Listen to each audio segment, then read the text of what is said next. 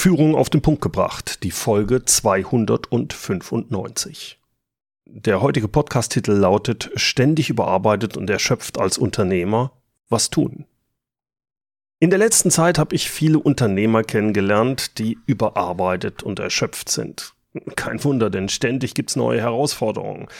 Zuerst Corona, dann Lieferkettenprobleme, Ukraine-Krise, jetzt äh, hohe Energiepreise, eine zweistellige Inflation und dann auch noch Personalmangel.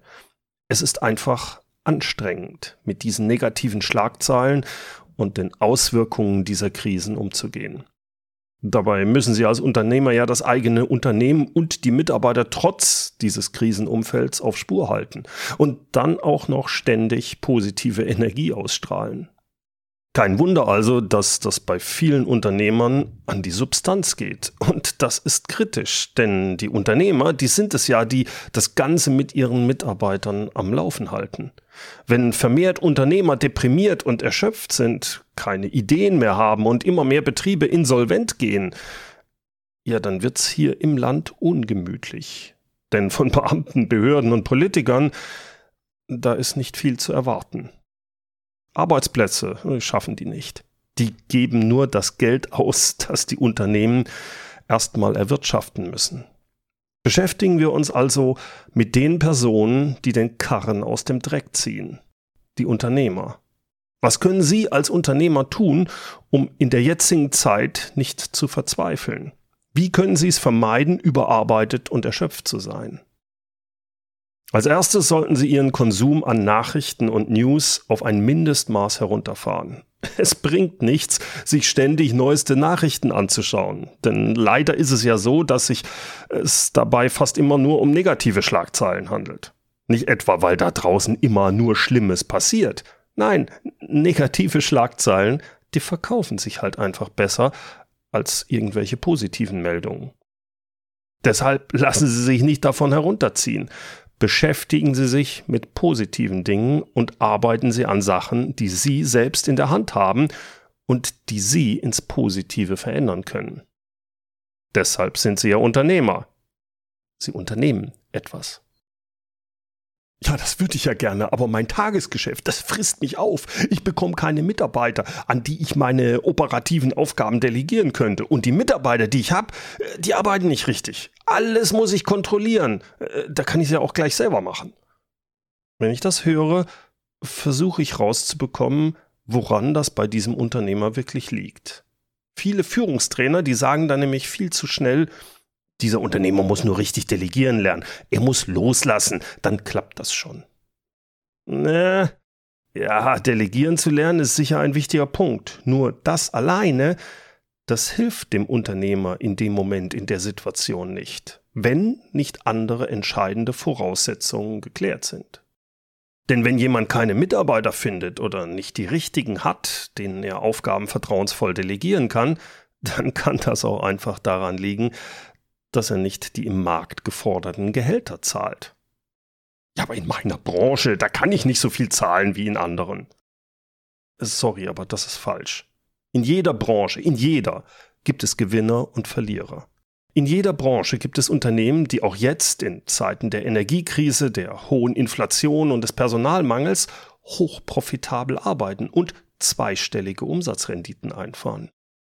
Entscheidend ist, ob man ein hochprofitables Geschäftsmodell hat und ob man gut positioniert ist. Denn dann kann man seine Preise anpassen und bleibt auch in der Krise profitabel und kann es sich so leisten, Mitarbeitergehälter über dem Branchendurchschnitt zu zahlen. Das heißt, wenn Sie als Unternehmer Probleme haben, geeignete Mitarbeiter zu finden, weil Sie nicht über dem Branchendurchschnitt zahlen können, dann hilft es jetzt nicht zu lamentieren. Es tut mir leid, wenn ich das so hart sage. Es geht jetzt darum, das eigene Geschäftsmodell auf den Prüfstand zu stellen, und zwar immer wieder, und es so zu adaptieren, dass es hochprofitabel ist oder wird. Übrigens, als kleines oder mittelständisches Unternehmen ist das viel einfacher, als wenn Sie einen großen Konzern führen. Je kleiner Ihr Unternehmen, desto schneller sind Sie, desto besser sind Sie da dran, weil Sie Veränderungen schnell umsetzen können. Ich behaupte nicht, dass das einfach wäre. Es ist aber aus meiner Sicht die einzige Lösung, um als kleines Unternehmen langfristig am Markt überleben zu können. Denn Inflation und der Personalmangel aufgrund der Demografieentwicklung, äh, das wird uns noch die nächsten Jahre begleiten.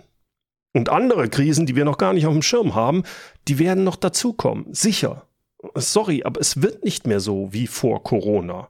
Wir werden uns alle verändern und anpassen müssen. Wahrscheinlich auch Ihr Unternehmen und Ihr Geschäftsmodell. Wenn Sie dazu Fragen haben, schreiben Sie mir eine E-Mail und wir sprechen darüber. Was können Sie als Unternehmer noch machen, um weniger erschöpft und überarbeitet zu sein? Nun, es geht auch darum, dass Sie in Ihrem Unternehmen mal schauen, welche Arbeitstätigkeiten und besonders bürokratische Arbeiten Sie da vielleicht automatisieren können. Dadurch kann man Mitarbeiter einsparen oder Mitarbeiter wertschöpfender einsetzen.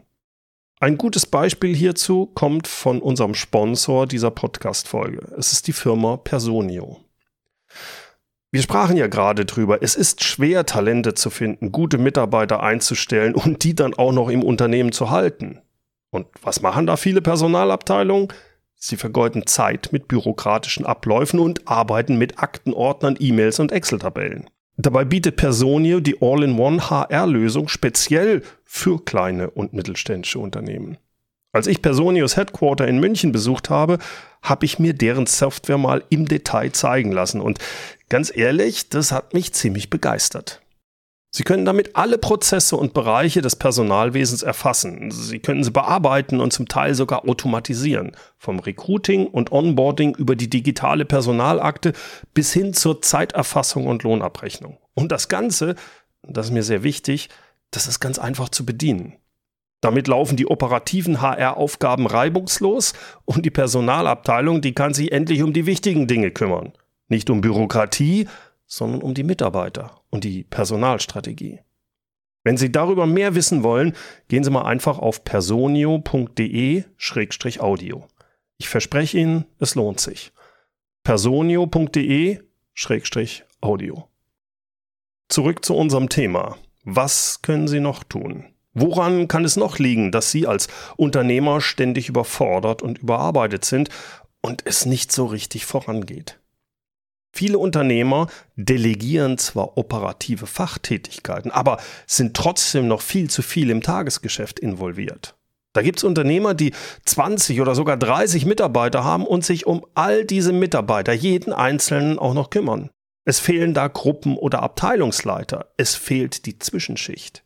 Und selbst wenn es die gibt, dann hat der Unternehmer häufig zwar pro forma einen Leiter bestimmt, zum Beispiel einen Produktionsleiter, aber trotzdem entscheidet der Unternehmer dann doch noch im Tagesgeschäft, äh, zum Beispiel ob und wann einer der Produktionsmitarbeiter in Urlaub gehen darf. Der Unternehmer macht das Gehaltsgespräch mit diesen Mitarbeitern. Dabei sollte das doch dann der Produktionsleiter übernehmen. Das Problem hier ist, dass der Unternehmer zwar Aufgaben delegiert, Fachaufgaben, aber nicht die Verantwortung für ganze Bereiche wie Vertrieb, Produktion, Marketing, Einkauf etc. Im Endeffekt führt der Unternehmer dadurch jeden einzelnen Mitarbeiter direkt. Das kann nicht funktionieren. Ich bin der Meinung, dass die Zahl der direkt geführten Mitarbeiter nur zwischen 7 plus minus 2 liegen sollte. Es ist also eine einstellige Anzahl an Mitarbeitern, eher 7, 5 bis 7 als 9. Wenn man als Unternehmer sieben Mitarbeiter führt, also im besten Fall keine Facharbeiter, sondern die eigenen Abteilungsleiter, dann hat man da schon genug zu tun. Denn man muss sich ja mit sieben unterschiedlichen Themengebieten, sieben unterschiedlichen Persönlichkeiten beschäftigen. Allein das kann manchmal schon ein Vollzeitjob sein. Bei zehn oder mehr Mitarbeitern, und wenn man sich dann auch noch direkt um Fachmitarbeiter kümmern soll, 10, 20, 30, das ist unmöglich. Das kann vielleicht vielleicht mal kurzfristig eine Zeit gut gehen. Sobald aber Probleme in mehr als einem Bereich auftreten, dann ist der Unternehmer zeitlich und mental ganz schnell vollkommen überfordert. Und deshalb ist es so wichtig, sich mit Organisation und Struktur im Unternehmen zu beschäftigen. Wenn es um die Organisation Ihres Unternehmens geht, dann können wir zwei Arten von Organisation und Struktur unterscheiden. Das erste, das ist die Ablauforganisation. Das sind Prozessbeschreibungen, insbesondere die Beschreibung Ihres Kernprozesses. Also wie funktioniert Ihr Unternehmen? Wie erbringen Sie Ihre Leistung oder wie kommt Ihr Produkt zum Kunden? Wie funktioniert das im Detail? Wer kümmert sich da um was?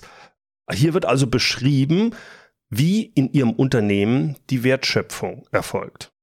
Es geht also darum, wie ein Interessent durch ihr Marketing auf Sie aufmerksam wird, wie er von Ihrem Vertrieb in einen Kunden verwandelt wird und wie Sie diesen Kunden dann mit Ihrer Dienstleistung oder Ihrem Produkt helfen. Wer macht da was in Ihrem Unternehmen und wie werden da Entscheidungen gefällt? Von wem? Mit den Prozessen beschreiben Sie Ihre Ablauforganisation, also wie läuft die Arbeit ab und wie erfolgt die Wertschöpfung in Ihrem Unternehmen. Es ist ein zeitlicher Ablauf. Prozesse werden deshalb auch meist von links nach rechts dargestellt.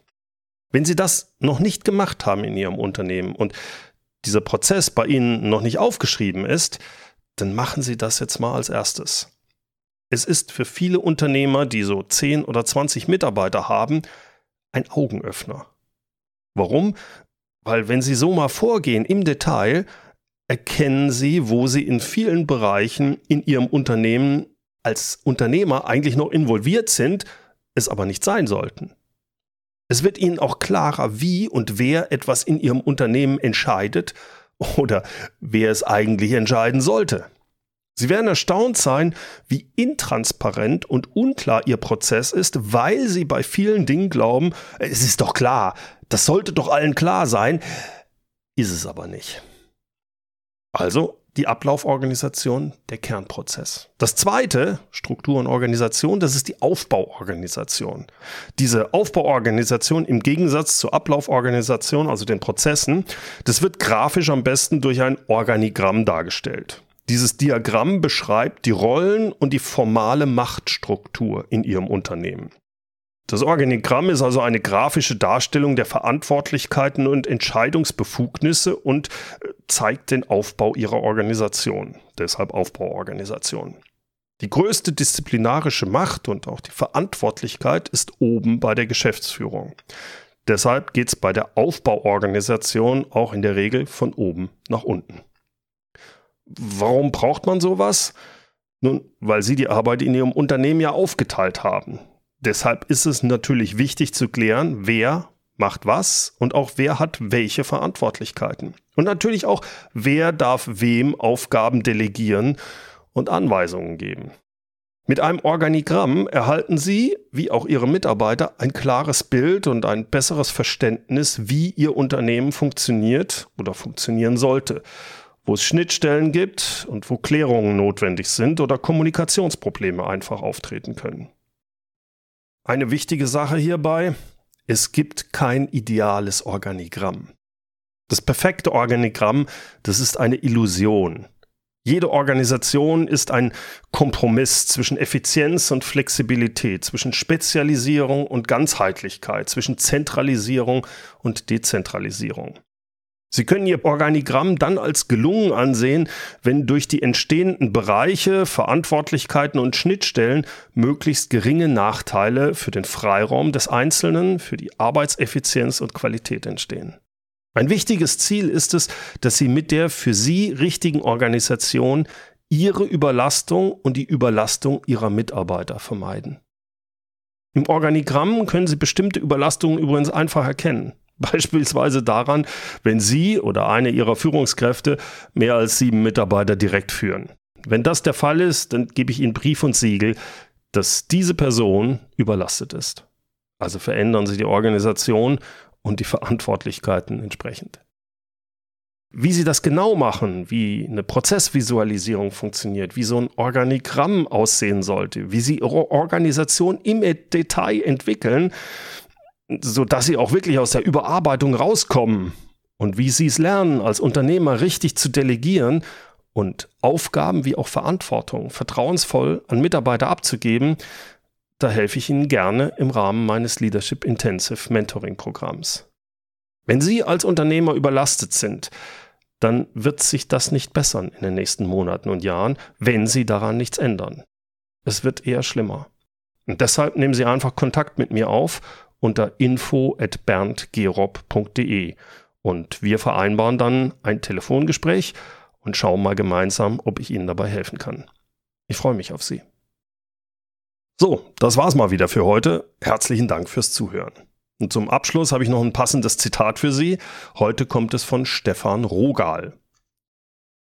Prioritäten richtig setzen. Des Lebens größte Kunst. In diesem Sinne, wenn Sie als Unternehmer überarbeitet sind, melden Sie sich bei mir. Info at berndgerob.de Herzlichen Dank fürs Zuhören. Mein Name ist Bernd Gerob und ich freue mich, wenn Sie demnächst wieder reinhören, wenn es heißt Führung auf den Punkt gebracht. Inspiration, Tipps und Impulse für Führungskräfte, Manager und Unternehmer.